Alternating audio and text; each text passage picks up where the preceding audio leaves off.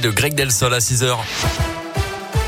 Et à la une, le coup d'envoi du SIDAction. Aujourd'hui, trois jours de collecte de mobilisation et d'information pour lutter contre le VIH avec des initiatives partout en France et dans la région. 173 000 personnes vivent avec le virus en France. Les promesses de dons peuvent être faites par téléphone en appelant le 110 jusqu'au 7 avril ou directement sur sidaction.org.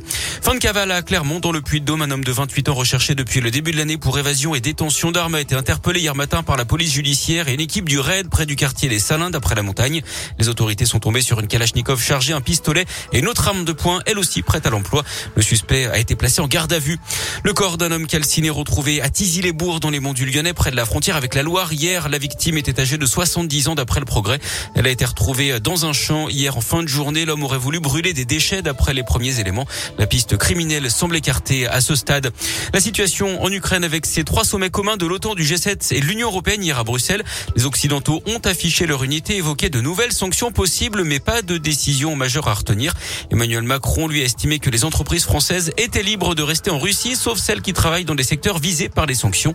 De son côté, le président ukrainien Zelensky accuse les Russes d'utiliser des bombes au phosphore sur plusieurs villes d'Ukraine. Les opposants au compteur Linky n'ont pas dit leur dernier mot. Hier, plusieurs dizaines de personnes se sont rassemblées devant le siège régional d'Enedis à Lyon. Comme depuis des années, elles contestent la pose des compteurs qu'elles jugent néfastes pour la santé et pour l'écologie. Autre motif de colère, selon elles, ces compteurs ont été posés de force dans les domiciles des Français. Fin février, la commission de délibération de l'énergie, une autorité indépendante, a décidé de faire payer la relève des compteurs aux usagers qui ont refusé le compteur Linky et la transmission de leur consommation. Les opposants eux, souhaitent la levée de ce dispositif qu'ils jugent discriminatoire.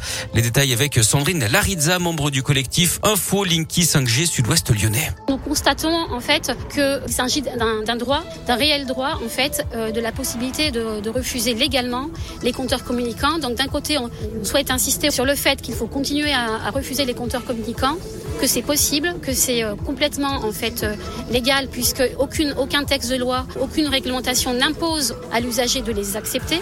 Et d'un côté, si c'est si légal de les refuser, on ne peut pas sanctionner des usagers pour ne pas l'avoir. Donc c'est complètement contradictoire et on est ici pour dénoncer cela. Les procédures contre Enedis lancées par 2000 plaignants sont toujours en cours, la plupart devant plusieurs tribunaux de la région. Le foot, c'est l'Italie ne verra pas le mondial au Qatar en fin d'année. Les Italiens battus en barrage par la Macédoine du Nord sur un but dans les arrêts de jeu. La Macédoine du Nord qui affrontera le Portugal, un vainqueur de la Turquie. 3 buts 1 pour une place en Coupe du Monde. Ce sera le 29 mars. L'autre match euh, au mettra aux prises la Pologne face à la Suède. Et puis euh, ce soir, notez que l'équipe de France joue en match amical. Ce sera contre la Côte d'Ivoire au Vélodrome à Marseille. Rencontre à suivre à 21h15 en clair et gratuitement sur M6.